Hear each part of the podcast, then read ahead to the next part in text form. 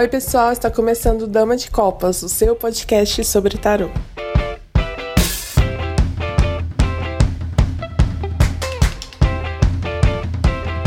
Oi, pessoal, estamos aqui mais um episódio do Dama de Copas. Eu sou Thaís Camargo. Eu sou o Manuel J. Santos. Eu sou o Júlio Soares. E eu sou a Kelma Maziero.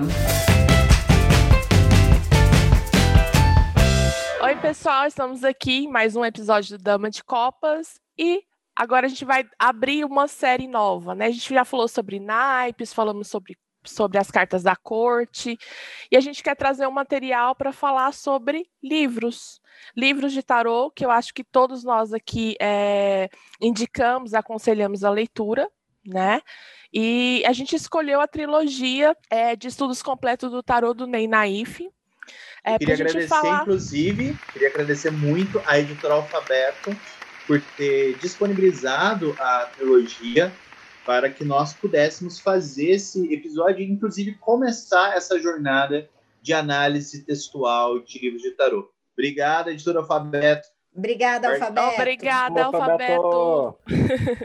e nós criamos um link do Dama de Copas para vocês conseguirem entrar no site da Alfabeto para adquirir li os livros né, da trilogia. Lembrando que eles estão com 50% de desconto. Um baita descontão para vocês aproveitarem. Né? Não tem desculpa agora para falar que não leu. É, então entrem pelo link do Dama. Eu vou deixar aqui na descrição do episódio né? Só ir ali em cima, onde fica a descrição, que vai ter o link para vocês clicarem e acessarem o site da Alfabeto. E também vou deixar o link disponível lá no link da bio, no nosso perfil no Instagram do Dama de Copas, que é dama.decopas.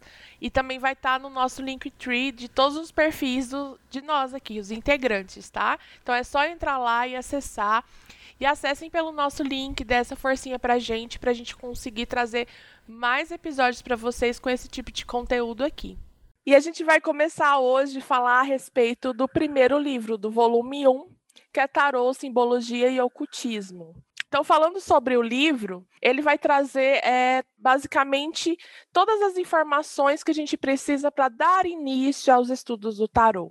Né? Ele vai trazer conceitos, ele vai trazer questão das estruturas, vai falar a respeito da história, de como esse oráculo se desenvolveu ao longo desses séculos, para que você tenha essa informação, é, é, tenha esse embasamento do que é o tarô, para que ele serve, como ele foi desenvolvido, para então você começar a estudar os arcanos e mais para frente utilizar nas suas leituras, né? É, a parte, um ponto que eu acho importante de colocar a respeito desse primeiro volume, de modo geral, né? O que acaba acontecendo é assim: a gente está falando de uma trilogia, óbvio que a gente vai falar de todos os três livros. E o que, que acaba acontecendo, gente? No aprendizado do tarô, uma coisa que eu percebo muito é que as pessoas querem ir direto para os arcanos o que, que significa ah. imperatriz, o que, que significa o mago, o que, que imperatriz, porque daí eu vou jogar, e aí eu vou chamar minha vizinha, e aí eu vou saber da vida do meu primo e coisa e tal. O que, que acaba acontecendo? A ansiedade muitas vezes faz com que a gente simplesmente não acompanhe as coisas no seu determinado ritmo. Então, é, é, eu tenho dois filhos, então, assim, vou falar como eu costumo falar com eles, assim escuta os velhos que vieram antes. Se uma pessoa escreveu uma trilogia com ordem 1, 2, 3, é porque o ideal é que a gente siga a ordem ah. que a pessoa sugere, tá certo? Então, que a gente leia o 1, o 2 e o 3. Não adianta a gente pegar só o livro que vai falar de jogo, de método ou de carta e pular essa parte. Sabe por quê, gente? De novo, ouve a véia falando. Porque eu tô careca de receber alunos e recebo com o braço aberto, lógico, com os braços abertos, sem problema nenhum, mas eu recebo muito aluno que já pratica tarô há muitos anos e que está precisando rever recomeçar e reciclar porque hoje percebe a grande diferença entre jogar um tarô contextualizado, um tarô que você sabe de onde veio, um tarô sabendo o que ele representa de fato, de você jogar um tarô, como diz a minha filha, aleatório. Então, se é uma trilogia e se são três volumes, primeira, primeira dica, né? Já começo eu falando, vai na ordem que a criatura escreveu. o um, o dois e o três. E aí você vai ver que você não vai precisar voltar atrás mais adiante. Então já fica a dica logo de cara. Sim, é aquilo que eu sempre falo, né? A gente tem. Por, ah, eu quero começar a estudar tarô. E aí, por onde eu começo? Começa do começo, né? E o que, que seria o começo do tarô? Que está aqui bem claro no volume 1, essa questão de entender conceitos, de entender estrutura, de entender de onde veio, para que, que ele serve, né? Para que, que ele serviu naquela época e para que, que ele serve hoje. E eu acho isso muito importante, inclusive você que está começando a, a ouvir a gente agora, está começando a jogar tarô, tem um episódio muito legal, que foi o nosso primeiro episódio, Aprendendo a Aprender, que a gente dá muitas dicas também a respeito disso. Então, se você ainda não ouviu, corre lá e, e escuta. E voltando para essa questão é, do livro, né? Uh, a gente tem aqui nesse volume um todo esse compilado. Ele vai falar até dessas associações que a gente vê hoje em dia do tarô, né? Tanto o tarô com numerologia, com cabala, com, com astrologia e por aí vai. Então, começando a falar, né, seguindo a, a, a ordem aqui do livro, a gente dar uma resenha para vocês, uh, ele vai abrir, dar início explicando os conceitos, né? O que, que é um símbolo, o que, que é arquétipo, o que, que é um signo, né? Que é diferente de símbolo, para você começar a entender como é essa imagem do tarô é construída e, com, e da onde surgem os significados que a gente tem dos arcanos, né? Porque eu acho que isso é de extrema importância, porque uh, um arcano ele não tem um significado de forma aleatória. Né? A gente está lendo uma imagem, para a gente ler uma imagem, a gente tem que entender como esse símbolo foi construído e até de onde ele veio, da época que ele, que ele de onde ele surgiu né? Porque isso também vai dizer muito a respeito dele, e, e para isso a gente tem que entender esses conceitos. Uma coisa que é importante ressaltar aqui, inclusive, é que várias vezes o Ney vai falar em signo. Signo não é signo do zodíaco, tá, gente? Não pensem em Sagitário, não pensem em Libra, não pensem em Aquário, sabe? Signo não é signo do zodíaco. A gente tá falando de algo que dá qualidade e significado aqui. Ah, é uma coisa que já está bem no início do livro e prestem atenção.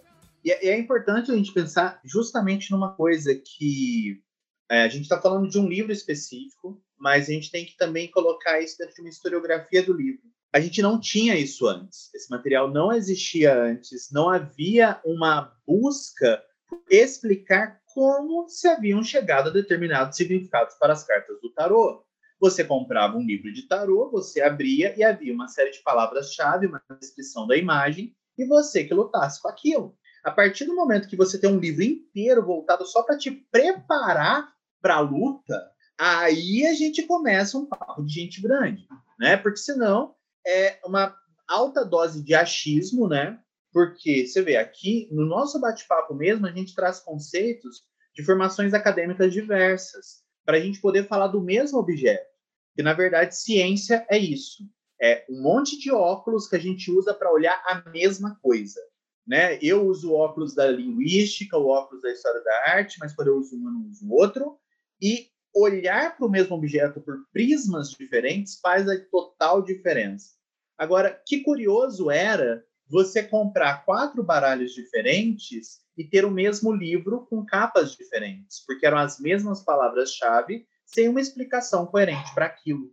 Então, o que o Ney traz com esse livro, na minha opinião, neste momento, é uma noção de que essa parte que a gente bugava de achar que era tudo igual, era tudo igual porque é cerne, porque é base, é, é raiz. Dali para frente a gente começa outras reflexões. Então, o, o, nós não temos né, uma, uma obra em língua portuguesa que fizesse esse trabalho de orientar a construção de uma episteme. A gente vai ter isso em relação a Marsella. Né? O tarot clássico do Kaplan, por exemplo, ele vai ser comprado, ele vai ser adquirido para você pensar no Marseille. Ele tem essa, essa introdução, mas ele não pensa o tarot como um todo. Ele não pensa o tarot como algo que seja homogêneo no que tange a sua forma. Ele pensa no tarô como algo que é particular quanto à sua representação. E aí nisso, Ney, para mim, é inovador. Então, assim, ó, o que, que eu acho bacana aqui? Cada um, cada um vai falar de um ponto do livro que mais chamou atenção, para a gente poder ter opiniões diversificadas aqui, a gente até trazer para o pessoal que está ouvindo a relevância dessa obra, né? O quanto é importante. E aí cada um vai falando aqui a respeito do que acha, é, do que se identifica mais e, na verdade, de uma coisa que queria mesmo falar. Eu, pessoalmente, já pego aqui nessa parte do começo, na parte 1 do livro, e aí vale dizer, estamos falando de novo da trilogia mais nova aí, mais recentemente editada pela editora Alfabeto, tá certo? Então a gente vai seguir aqui essas páginas, a gente vai seguir essa essa nova edição. Partindo dessa nova edição, na parte da classificação e definição, tem uma questão que o Ney coloca e que é assim, gente, uh, por incrível que pareça, é uma coisa que já está escrita, falada e trazida a público há muito tempo. Eu tenho a primeira edição dessa trilogia, autografada pelo Ney Exclusive. E na época, quando eu ganhei, porque eu ganhei num concurso, eu ganhei exatamente aquela edição dourada num concurso que o Ney estava fazendo na, na, revista Planeta. Foi assim que a gente se conheceu. E é, esse assunto já estava lá. Gente, eu estou falando de tipo 1999 por aí, em virada de século. Naquela época, ele já trouxe esse ponto que está aqui nessa edição nova também, que é a questão é, de diferenciar símbolo de arquétipo, né? E de falar sobre a questão arquetípica. É, com isso, é óbvio que eu não estou falando, ai, gente, pelo amor de Deus, a gente já fala sobre isso há séculos e as pessoas não se mancam, não é bem isso, mas a minha ideia aqui é reforçar mais uma vez a importância da gente atualizar conhecimento. Por quê? Porque ainda sim tem muita gente que chama o arcano, a carta de arquétipo. E aqui no livro ele deixa claro, desde o século XX, ele deixa claro que não é a mesma coisa. É, ele se debruçou sobre isso para explicar. Uma coisa é você falar de arquétipo, outra coisa é você falar de imagem arquetípica. Então, é importante a gente distinguir isso, porque o arquétipo, e aí os junguianos presentes que me corrijam, mas assim, como isso eu aprendi num curso específico a respeito, porque eu fui estudar para poder falar a respeito do assunto, a questão é simples. O arquétipo, propriamente dito, não é representável, não é passível de representação. Então, é muito importante a gente trazer isso de novo à tona, porque o pessoal que estuda comunicação, é, filosofia do imaginário e afins, essas pessoas sempre explicam que o arquétipo não é representável. É, eles chamam, inclusive, o arquétipo de forma. É uma forma, não dá para a gente desenhar. Pode eu falar. Acho, eu, eu, não, por favor, desculpa, desculpa eu te interromper, mas é que você falou essa questão e me trouxe um, um momento no qual eu entendi arquétipo, que foi quando me deram um exemplo de mãe. Mãe Perfeito. é um arquétipo, mas a minha mãe não foi a sua mãe. Você Exato. é mãe e você não foi a sua mãe.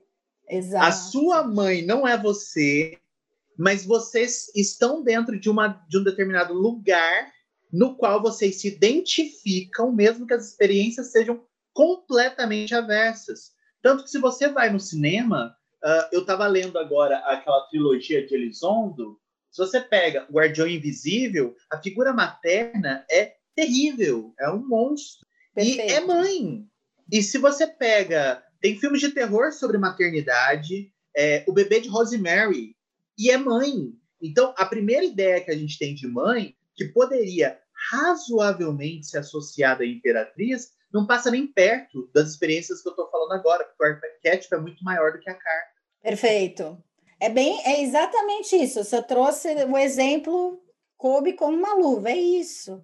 Então, arque... tarô não é arquétipo. A carta, o arcano, não é um arquétipo pode vir a ser uma imagem arquetípica. A gente não precisa fazer essas associações com o tarô, e aí falando sobre associação, inclusive é o Manu que vai trazer esse tema aqui que também está nessa nesse volume, por isso é importante importante a gente começar sempre do um, né? Justamente porque é, essa questão arquetípica é uma questão que ainda é muito difundida. E vale dizer, gente, é um estudo difícil, o estudo do arquétipo é um estudo difícil. Ele é muito, muito remetido sempre ao Jung, mas não foi só o Jung que estudou. Veio um cara antes do Jung que chama Eric Neumann, que inclusive falou sobre essa questão da, da mãe. Foi ele que começou com toda a coisa da, da imagem da mãe, da mulher sagrada e tralalá. Ele é anterior ao Jung. E que depois do Jung, outras pessoas seguiram adiante estudando, como Gilbert Durand, por exemplo. Então, vale. É, esse, para mim, é o ponto. Óbvio, o livro todo é super interessante mas eu acho sensacional estar tá com uma nova edição que ainda traz essa explicação, porque ainda existe muita confusão relacionada à questão do arquétipo e que não, tarô não é arquétipo, a carta não é um arquétipo, pode vir a ser uma imagem arquetípica, mas a gente não precisa saber disso para jogar tarô. Se você não está afim de estudar nada disso, não precisa, você vai jogar tarô do mesmo jeito. E isso ele traz no livro lindamente. Então, recomendo, gente, porque é uma.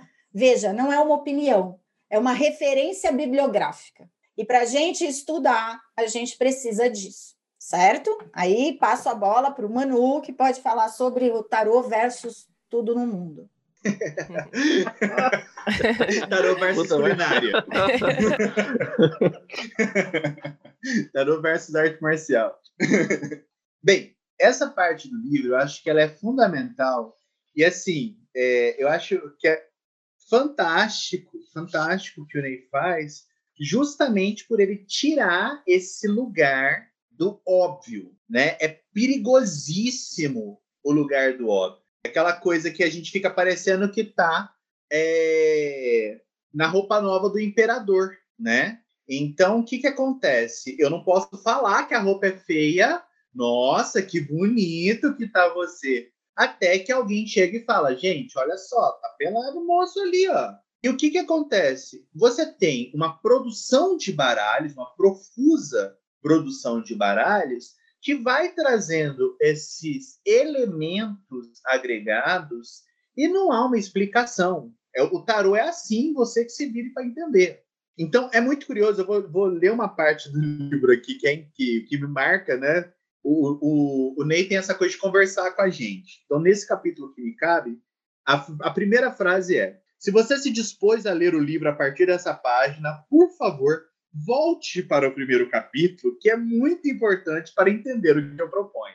Ou seja, não adianta a gente passar por cima, é, a gente vai conseguir ler de outra forma depois de terminar o livro, né? Porque a experiência do leitor é única, mas houve o interesse de construir um argumento que fosse escalonado, né? Que fosse você vai escalando, você vai encontrando o lugar da afirmação dele. E essa parte que ele coloca o versus, eu vou tirar o versus e colocar e, colocar a partícula e. Tarô e astrologia, tarô e numerologia, tarô e cabala, tarô e, e mitologia. Por quê? Porque no meu entendimento nós não estamos enfrentando ciências, nós não estamos enfrentando os processos artísticos e filosóficos, nós estamos entendendo seus limites, né? Então, assim, o...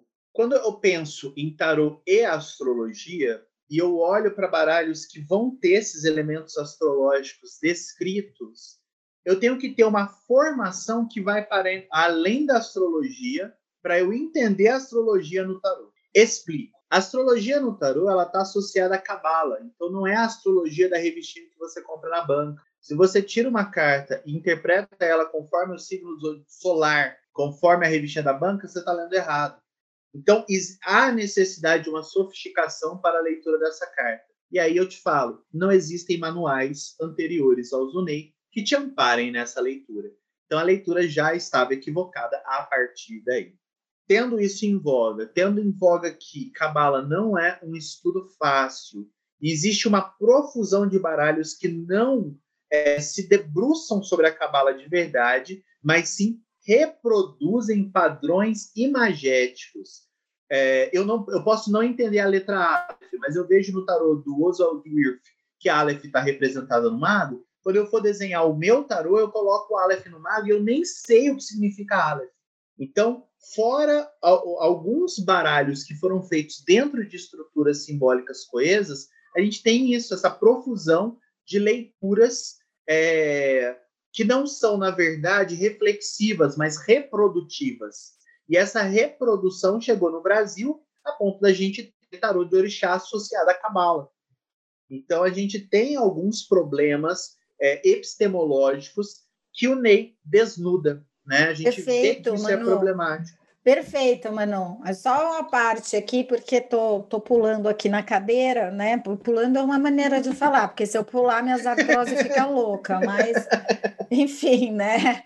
É muito legal você ter trazido isso, porque da, da, do viés aí, do recorte das ciências da religião, inclusive a questão da cabala com tarô é uma questão que precisa se tomar muito cuidado, porque a cabala, no viés das ciências da religião, é a mística judaica. Aí a gente já está colocando questão, e aí eu estou falando de mística de verdade, não do misticismo, mas é a mística judaica dentro de um tarô. Quer dizer, aí a gente já tem um, uma, uma mistura, uma mescla, que ou você manja muito, ou pode acabar te confundindo mais. Né? Nossa, é, pode fato. grande possibilidade de uhum. confundir mais. De fato. É, eu estava falando sobre isso na, no grupo que eu tenho de Crowley, que eu falei, olha, é, eu acho pedante, eu acho arrogante a pessoa que se acha capaz de entender como que esse encaixe se dá. A gente consegue, no máximo, soletrar em hebraico e acha que é capaz de entender a cabala em relação Perfeito. ao tarô Oh, o pessoal tipo... das ciências da religião que estuda judaísmo, quando vai mencionar isso, eles já falam, gente, aí é cabala, é mística, a gente não manja. Isso sim, pós-doutores em mística judaica. Então, é, vale a pena, nesses momentos, vale a pena sim a gente conseguir distinguir como uma, uma Manu está fazendo, até para a gente, de repente, não ir por um caminho que a gente não precisa seguir. Porque, na verdade, a gente tem que pensar também que até o estudo da Cabala com o tarô, ele é datado. A gente está falando do século XIX, de um processo de egiptomania, de um processo em que a Europa se sentia centro do mundo e recebia todas as culturas como se ela fosse a grande detentora da chave de tradução. Né? Quando a gente tem essa, esse estudo do indo-europeu pela linguística, opa, pera, eu já entendi como funciona, então todas as línguas estão ao meu dispor. Então, existe aqui uma questão de neocolonialismo, existe uma questão é, de uma cultura hegemônica sobre, sobre outras culturas, e esses valores você não vai achar num livro de tarô que fale de cabala. Então, quando você pega e fala, olha, eu conheço a cabala do tarô, eu falo para ti, você sabe soletrar em hebraico, quando muito. Né? Então, vamos saber esse lugar. E, quando muito. Quando muito, você sabe soletrar em hebraico, e eu acho que assim, já merece palmas. Já merece palmas, só não merece mais que palmas. Aí, a gente tem. Eu acabei de pegar, acabei de fechar. Nossa, achei. É, eu estou aqui citando a Meg Whitehouse. O livro se chama Cabala Prática Sem Mistérios. Essa mulher é um gênio. Ela conseguiu fazer um livro tão fininho quanto os livros que eu escrevo e de uma profundidade que eu pensei, meu Deus, como eu queria ter lido você antes. E olha só, ela cita é, que a Cabala é associada no mundo moderno ao judaísmo ortodoxo, ao Cabala Center, Cabala da Madonna, a Cabala cristã, a Cabala alquímica, a Cabala da Golden Dawn, a Cabala toledana. Só isso aqui a gente tem tantos afluentes desse rio que eu não consigo, é, nesse momento, falar sobre todos, não é, não é nem o nosso propósito, mas eu quero que a gente entenda que é, quando o Ney fala sobre separar as coisas, ele não está dizendo que você está errado em estudar Cabala, não. Eu, e aí sou eu acrescentando palavras aqui aos do livro. Eu estou falando que o tempo que você vai gastar é um tempo maior do que você gastaria para aprender tarô. É um tempo que você não tem para você justificar Sim. a relação entre tarô e cabala. Eu acho que é como quando você consegue fazer um americano entender o conceito de saudade. Vai demorar. E ele tem formas muito mais fáceis de expressar os sentimentos dele do que usar uma palavra em português, como eu tenho formas muito mais fáceis de usar o tarô sem me expressar pelas letras hebraicas. Perfeito, perfeito. Ó, fica essa frase aqui que ele fecha o capítulo, o, o capítulo não, a parte com astrologia. filosofe e faça qualquer adaptação, mas nunca saia do ponto de vista do tarô. Ou seja, Exato. se você quer falar de tarô, fale de tarô. Exato. É, a questão de associação com a astrologia, então, eu volto a dizer que ela é, é condicionada a essa distribuição das letras hebraicas pelo, pelo, pela estrutura do tarô. Então, não é uma leitura que a gente tenha de forma clara como seria é, se fosse puramente astrologia, que não se ajustaria perfeitamente. A gente já tem, então, a, a astrologia a serviço do entendimento da cabala no tarô. Então, já complica, não é o tipo de coisa que eu diga que é fácil de fazer. Existem baralhos que se dispõem a isso, e existem estudos que são aprofundados nesse sentido, mas eles não são estudos básicos. Ou seja, é algo para você no nível intermediário avançado quando você fala, poxa vida, já entendo o tarô. Então não é para começar, é para dar continuidade. E aí o Ney fala de uma coisa que é assim, aí a gente pega, senta, coloca lençóis de seda, porque é assunto para mil e uma noites. Mitologia. A mitologia, desde sempre, é, e eu uso desde sempre, sabendo o peso que o sempre tem, é uma das maiores fontes de imagens que nós temos. E são imagens poderosas, são imagens que vão invadir os nossos sonhos, são imagens que vão invadir a nossa fala, são imagens que vão direcionar o nosso comportamento. E quando a gente registra essas imagens, seja em escultura, pintura, arquitetura, é, ou ornamentos, a gente está dando uma projeção para essas imagens para além do tempo de uma existência. Então, quando a gente hoje consegue pensar nos deuses gregos como arquétipos de psicologia é porque eles se sustentaram no tempo a partir de suas narrativas históricas.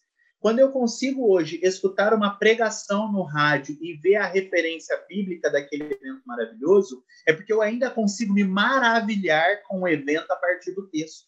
Então, a mitologia ela tem essa capacidade de levar-nos geração após geração a um novo maravilhamento. O problema é que esse maravilhamento é individual e razoavelmente intransferível. Então, quando eu tenho uma experiência com o arcano do tarô e essa experiência do arcano, vamos pegar novamente o exemplo dado anteriormente. Quando eu estou vivendo o arcano da imperatriz e lido com a maternidade, isso não preenche o, o espectro que a maternidade indica, ou seja, eu não tenho um arquétipo. Mas eu posso estar vivendo essa experiência por uma perspectiva pagã e levar isso aos pés de Deméter, da grande mãe terra, de Gaia. Eu posso estar levando aos pés da Virgem Maria. E essa representação pode ser carregada de sentido para mim a ponto de quando eu ver a carta da imperatriz, eu falar, poxa, é a Virgem Maria. E aqui é fenomenológico, né, Manu? Uhum. Sim. Acaba sendo um processo fenomenológico de experiência, né? Não é a mesma coisa para todo mundo. Exato. E o perigo é exatamente eu transferir essa experiência para todo mundo. Quando é que isso acontece? A partir do momento que eu desenvolvo um baralho e que eu coloco esse baralho no mercado e eu afirmo que uma determinada divindade está associada a uma determinada carta. Sim. É, eu vou ter. o sim do Júlio. Sim. Um pequeno grito naquele momento, né? Sim!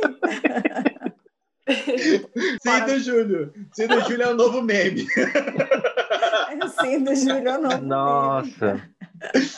Ai, então, que você, Quando você tem esse processo individual, fenomenológico, aplicado ao capitalismo, aplicado à adoção de mercado, eu tenho a tradução de algo que era para ser permitiria a que outras pessoas me acompanhassem ou não na minha vivência para algo restritivo unicamente à minha vivência.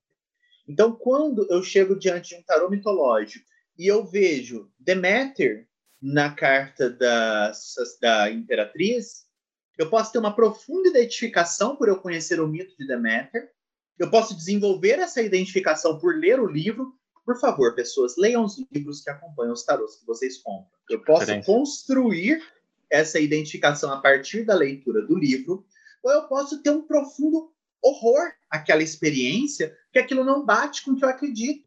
Você imagina uma pessoa que tem uma construção religiosa iorubá, raiz, chegar no tarô e ver que no tarô dos orixás, Exu está associado ao diabo. Ela vai ter uma. Opa, pera, tem uma coisa aqui que eu não estou vendo. Porque Exu é muito mais do que o arcano 15. Né? Exu dá para caber nos quatro ou cinco arcanos, ainda é pouco para Exu. Só que a experiência, a, o, o, aspecto visceral da vida dessa pessoa, a vivência dela do terreiro, mostra para ela que Exu é mais que isso. Então só é elucidativo para mim porque eu não tenho a vivência de Exu que essa pessoa tem. Só se torna para mim algo mitologicamente explicativo porque eu não conheço o mito como alguém que vive a experiência religiosa correspondente. Então, nesse sentido, novamente, você pode ter experiências que associem cartas a determinadas divindades, mas nunca será um ajuste perfeito. A carta será uma porta para uma experiência, a experiência pode ser o entendimento de uma carta, mas não há um encaixe perfeito. Uhum. Eu acho legal essa sua fala, mano. Eu vejo isso, é, essa questão de que o arcano não vai ser tudo aquilo que ele está associado, e nem o que ele está associado vai ser tudo que o arcano representa em qualquer tipo de associação, seja na mitológica, seja com numerologia, seja com cabala, seja com astrologia, né? Então a gente tem que entender, e o Ney até coloca isso no livro, uh, onde ele fala a respeito disso, mas ele coloca que a gente precisa tomar cuidado com essas associações, né? Para a gente não reduzir, igual você está falando de, de mitologia, o mito ao arcano e nem o arcano ao mito. E eu acho isso muito, muito importante da gente pontuar aqui. Não, exatamente, até porque existe uma pluralidade, que a Kelma bem disse ali, que a questão da o, o oráculo ele se torna fenômeno, uh, na questão de Vamos pegar, por exemplo, a gente fala em mitologia, geralmente fala-se em mitologia greco-romana. Uma pessoa diante do tarô mitológico que tem uma proposta, por exemplo, baseada em conceitos junguianos, é muito diferente a criatura que vai chegar diante de uma imagem de um deus, uma deusa, e vai representá-la na sua própria mente enquanto algo religioso, daquela que vai levar aquela imagem do ponto de vista como algo que é projetivo, como algo que é do inconsciente coletivo. A mesma coisa tu vai pegar, por exemplo, um, a cabala hermética que nasce no sul da Itália em 1500, que nasce na realidade num contexto enquanto cristão. E aí, a astrologia, que tu vai ter astrologia moderna e tradicional, dentro da tradicional tu tem a indiana, tu tem a helenística. Então, a, a, grande questão que eu acho que deixa bem claro aqui no livro também é o seguinte: tu quer estudar essas coisas? Tu estuda sabendo que é um orégano, não é o, não é a massa do teu ingrediente, não é a base, e tu sabe onde é que tu plantou essa bendita dessa planta que tu vai colocar ali, sabe da onde vem, sabe o que que é, porque senão fica aquilo, a gente tá só repetindo, sabe? Aí é isso, e aí é, é lixinha a lixinha não é um pecado. O pecado é o né. O né é o pecado do tarólogo. Pois. ah, ah, é o sol, né? É luz, né? É o Apolo, né? É 19, né? Pois é, é, é cartas boas não têm complexidade, né? Assim, é. As cartas boas sem complexidade, né? E as cartas uhum. complexas que necessariamente são vistas como cartas ruins, e a gente volta para aquela questão junguiana, que, de novo, é um olhar recortado para o tarô.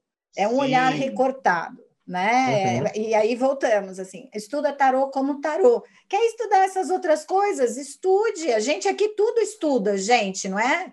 Entendeu? A gente não está é, ignorando esses conhecimentos. É, Pelo contrário. contrário. Exato, ao contrário, assim, a gente estuda muito outras, outras coisas, até para a gente conseguir distinguir cada vez melhor. Essa é a realidade, né?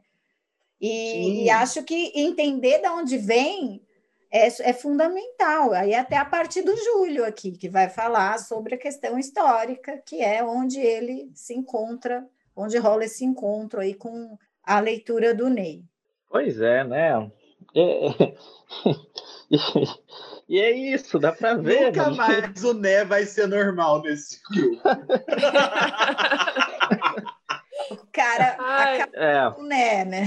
Nossa, acabou, né? agora ninguém fala Né mais. É, falar né? Ai, gente, desculpa. É complicado. desculpa, falei né. Botar uma, é... uma jarra, assim, bota um real na, na, na jarra do Ná. Eu queria só fazer um, um, um pontuar uma coisinha antes da gente falar da questão da história, é, que a gente falou dessas questões das associações. É, e no livro, o Ney ele também faz aquela parte de classificação do, ta, do tarô, né? Como uhum. tarô clássico, moderno, transcultural e por aí vai. Uh, e ele pontua algo que eu acho, assim, né? Falo por mim aqui, mas pelo que eu conheço o trabalho de vocês, acredito que vocês também pontuam isso, que é a questão uh, que a gente tem muito hoje, frequente, nos tarôs modernos, né? Modernos que eu digo assim, nos tarôs que estão surgindo, que é a questão da perda simbólica, né? Uhum. Hoje em dia a gente, ó, né? Ó, né? Hoje em dia a gente tem os tarôs uh, e o Ney ele fala que uh, muitos que a gente vai encontrar por aí eles se pautam muito mais na questão de significado e esquecem da parte simbólica. E muitos entram naquela questão de jogar um monte de coisa e, e a pessoa pega para interpretar aquilo dali uma imagem totalmente é, é, distorcida do que a gente conhece como estável, né? E, e aí entra naquela questão de interpretação cheia de achismo. Por quê? Porque muda muito a, a base que a gente tem dentro da cartomancia é, para a leitura do tarô, né? Então, então a gente tem que tomar cuidado com isso. Eu vejo muitas pessoas, né, quando estão começando, que compram baralhos que dificultam o aprendizado porque não seguem essa estrutura é, estável, de simbólica que o tarot possui. E, e eu acho essa parte muito é, importante para quem está começando, para quem já estuda também, né, para ler livro, é, para não cair nessa questão de comprar um tarô e mais dificultar do que facilitar o seu aprendizado, ou comprar um tarô porque está escrito tarô de sei lá do que, e não ser um tarô. Porque a gente também vai ter muito isso aí na, Sim. É, sendo essa, vendido, essa questão né? que você falou, é eu acho que é fundamental a gente sempre lembrar que é uma questão de mercado. Uhum. Né? A gente coloca a questão como simbólica, como profunda e tudo, mas é uma questão de mercado. O baralho que você comprar sustenta a, a, a manutenção desse baralho no mercado. Tem baralhos ruins que estão aí no mercado há anos, e tem baralhos muito bons que você não vai ver nunca mais porque eles não tiveram uma tiragem que justificasse uma reedição. Então, assim, é, esse problema ele perpassa o mercado de uma tal forma, é tão pernicioso isso, que os artistas que produzem são pagos para produzir sobre algo que eles não conhecem. Então, uhum. você vai ver uma pessoa que é um excelente ilustrador produzindo um baralho que é horroroso na hora de praticar, porque ele não funciona como algo simbólico. Ah, pera, mas eu acho que uma borboleta aqui vai ficar linda, né? Vou colocar uma borboleta no imperador, tem tudo a ver. E aí você vai no símbolo e vê que a borboleta pode ser tudo, menos estrutura, menos combate, menos paternidade, menos todo o resto, que é o que o imperador representa. Mas tá bonito, né? Tá bonito, vende, né? Vende. Então, o cuidado é, quando a gente fala para você comprar o baralho clássico, para você é, ser do Team Marseille, não que eu esteja falando mal do Team Wade, mas o Team Marseille, se você, quando a gente fala disso, é para que você encontre elementos que em qualquer lugar serão estáveis, entendeu? O Marseille pode ser qualquer coisa, menos incongruente com ele mesmo, incongruente com outros tarôs. Se um tarô é incongruente com o Marseille, errado é o tarô que é incongruente com o Marseille. Exato. É, é essa questão, né? A gente vai ter aí é, é, tarôs, né? Que a gente também não pode é, negar que tem, né? São lindos, são produções artísticas, né? Muito bonitinhas para a gente ter ali na estante. Mas é, é, esse ponto falho, né? Que o, que o Ney levanta, que às vezes a, as imagens elas vão ah, contrário ao fator simbólico que a gente de deveria ter ali naquele arcano, né? Até falei, brinquei com o Júlio esse tempo atrás e uma pessoa me mandou, né, um eremita sem camisa, todo bombadão, né, jovem. O eremita gostoso. É. Não, mas é. aí... veja bem, É muito louco isso, né? Porque isso a gente percebe, no final das contas, que é um pouco cultural. Né? É, de novo, né? Ai, socorro. É, eu falei um monte agora, de né ai, agora. agora o meu nome ferrou, mas enfim. Não, não, não, pera, pera, deixa eu contextualizar. deixa eu contextualizar. O NEC encerra uma Sim, leitura de tarô. encerra toda uma explicação. Uhum. É, tipo, você tirou o sol, né? Acabou a interpretação uhum. no né. Aí sim, não, mas o né da conversa vale. O vale é você jogar tarô e encerrar a sua interpretação como se a responsabilidade do entendimento da carta fosse do seu cliente. Sim. A responsabilidade é... do entendimento é sua. O, o né vire, não, né? Pode, não pode coroar uma leitura. Ah, tirou o, o sol, né? A torre, pô. Não, não dá para ser assim. É. é, não, tá certo. E assim, é, é bem isso mesmo, né? Vira o cliente que lute, né? Ele que se vire para encontrar um significado. Mas é, aqui falando da, da questão da Thaís, que a Thaís trouxe, é um, é um pouco, eu vejo um pouco muito cultural isso. Tem problema. Eu, eu, gente, tenho uma caixa de tarô aqui, ganho muito tarô, compro. Tem, tem tarôs que eu acho maravilhosos. É para eu ensinar? Não. É para eu julgar? Não necessariamente. Normalmente, quando a gente vai começar o trabalho com tarô, a gente vai começar pelo clássico mesmo. Ah, mas eu tenho tarô Shuzen? Tenho, eu acho maravilhosas aquelas imagens, inclusive as sugestões de palavras e de significados que eles colocam ali.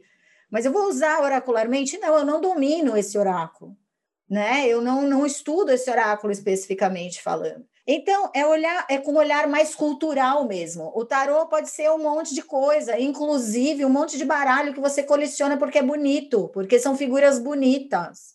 E tudo Sim. bem, eu, eu, cole, é, eu coleciono também, e tudo bem, né? Quando a gente fala Marsella, não é que você vai ficar para o resto de vida amarrado na Marsella, mas para aprender a jogar tarô, a gente precisa partir de uma simbologia que seja uma simbologia estruturada, Jesus Cristo. Depois que passar essa fase, Aí você pode brincar do que você quiser, você pode jogar cartas, você pode aprender a fazer jogo lúdico, você pode fazer uma exposição fotográfica, entendeu? Fica à vontade, é, cada um no seu cada um.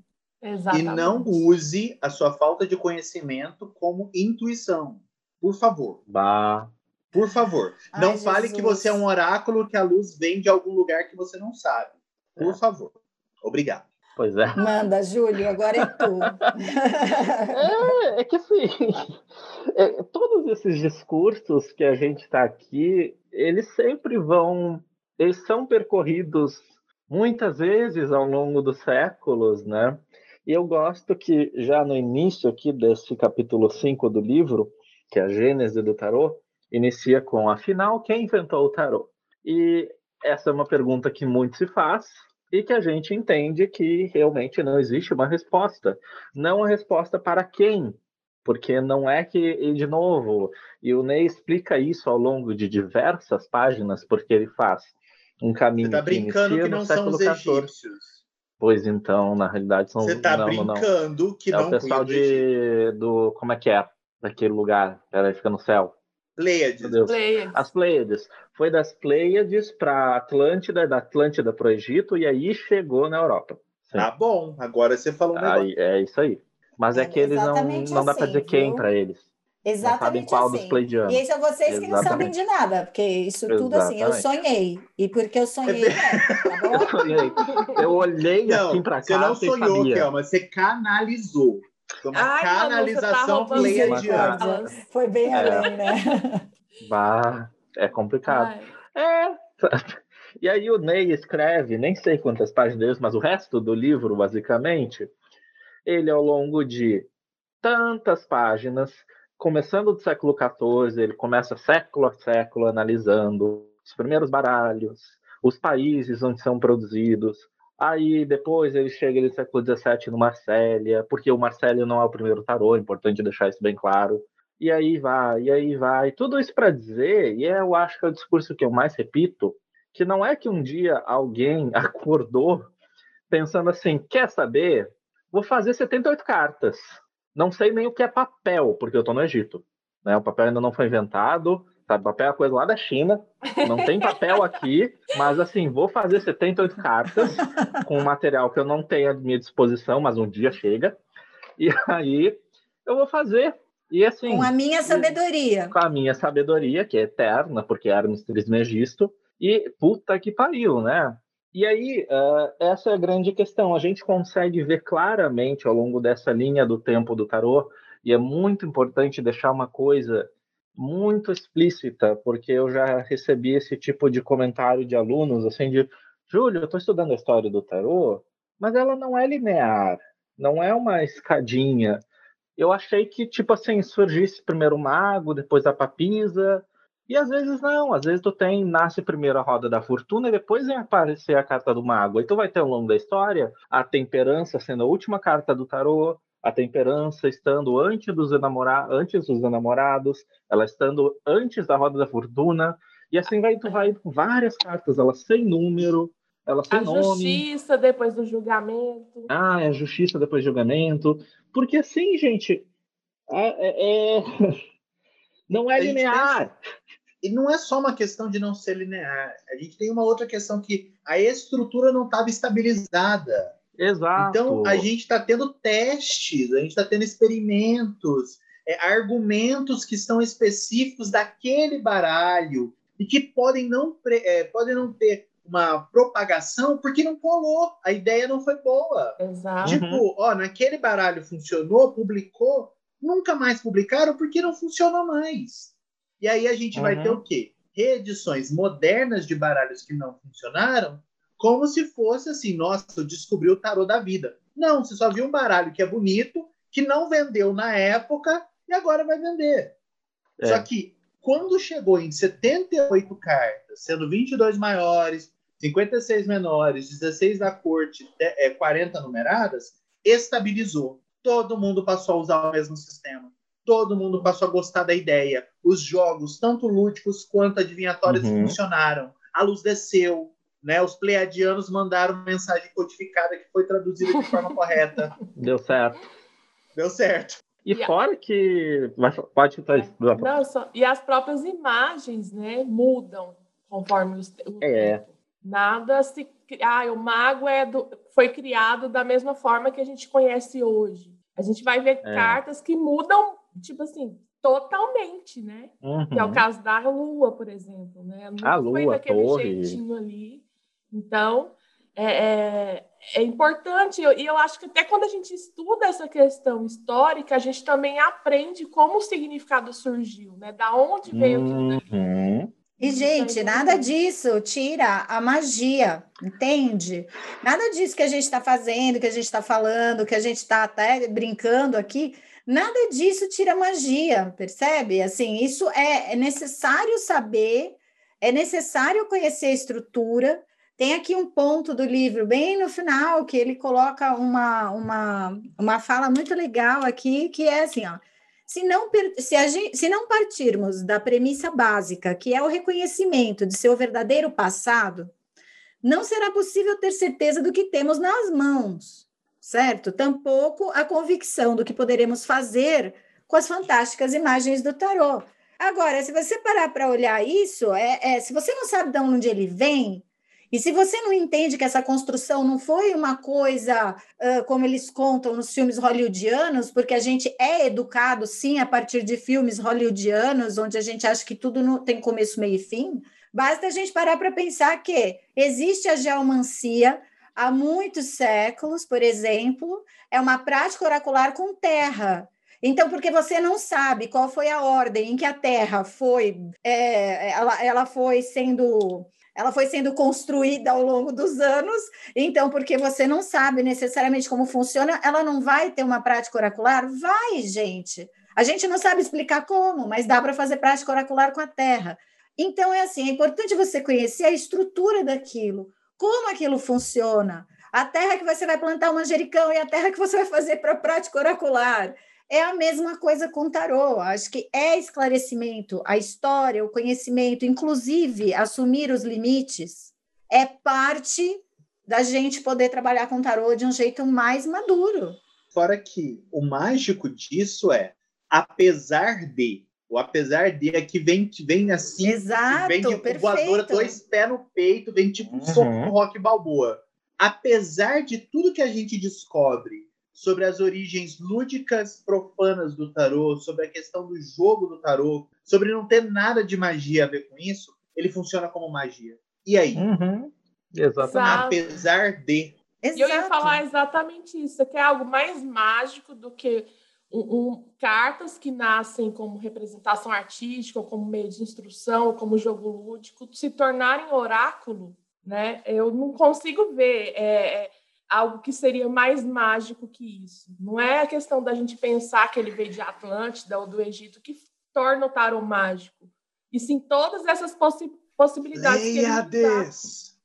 É, né? Gente, estudar a história do tarô só aumenta a magia dele. Ela não diminui, pelo amor de Deus. Também acho. É, sabe? E, e, e aí, a partir disso também, vai entender de, por exemplo, quando é que começaram a misturar a história da Cabala. E aí começou a questão lá, por exemplo, que o Emanuel veio e falou da Aleph, né? Aleph é o mago. E em algum momento virou louco. E aí mudou tudo na história do tarô. A gente, quando a gente tem essa consciência, daí a gente vai começar a perceber, por exemplo, a questão de uma escola inglesa, a questão de uma escola francesa. A partir disso, a gente vai entender os diferentes grupos, diferentes ah, discursos que vão acontecendo. E esse livro é para isso, de tipo, antes de abrir meu baralhinho, eu vou entender o que, que ele é. Vou perguntar o nome dele. Oi, quem é você? Tarô, simbolo, simbologia, o cutismo vai dizer. Sempre comece pelo um, né? Sim. Maga É, um! é, o mago é o um, gente. Maga um. Afinal de contas. E não é à toa, né, que a gente está falando do- dessa trilogia e não é à toa pensar que é, foi um best-seller, né? Sim, é um Sim. É algo best-seller. que não é comum, Uhum. né? É um best-seller, né? Não é na nossa literatura tarô não é algo comum, né, das pessoas comprarem livros e então leiam, gente. Eu sempre aconselho, sempre indico, porque vale realmente a pena. E vocês não vão achar um livro que seja com esta qualidade, com este conteúdo. Você pode achar livros sobre como jogar tarô, mas o que é tarô? Hum, tá difícil de achar algo para par com isso aqui no Brasil, hein? E escrito por um brasileiro, hein? Então, o que nos dá a chance de andar, de andar e evoluir bastante aqui no Brasil. Isso dá para a gente uma prerrogativa que não é qualquer outro país que pode ter. E se você ainda não leu a trilogia e se interessou ouvindo esse episódio, é, a gente criou um link do Dama de Copas para você acessar o site da Alfabeto para adquirir a trilogia, que vale super a pena, como vocês podem ver aqui. A gente discorreu bastante sobre o livro 1. É, lembrando que a editora Alfabeto está com desconto de 50% na trilogia. Tá? Então acessem pelo nosso link, o link do Dama de Copas, para dar essa forcinha pra gente também para ajudar a gente a trazer mais conteúdos assim aqui para o podcast. O nosso link vai estar aqui na descrição do episódio. É só abrir a caixinha de descrição, clicar no link ou no nosso perfil do Instagram, no link da bio. Nosso Instagram é @dama.decopas. Então é isso, pessoal. A gente fica aqui, né? Fizemos essa resenha, uma resenha comentada, né? Que acabou que a gente comentou bastante coisa. É, e esse é do volume 1, a gente ainda vai ter outros episódios do volume 2 e do volume 3. Então fica atento, toda quarta-feira a gente lança episódio, na próxima a gente já tem desenvolvimento. Então, beijos para vocês. Beijos mitológicos e ocultos. Beijos. beijos místicos. Ocultos. Simbólicos.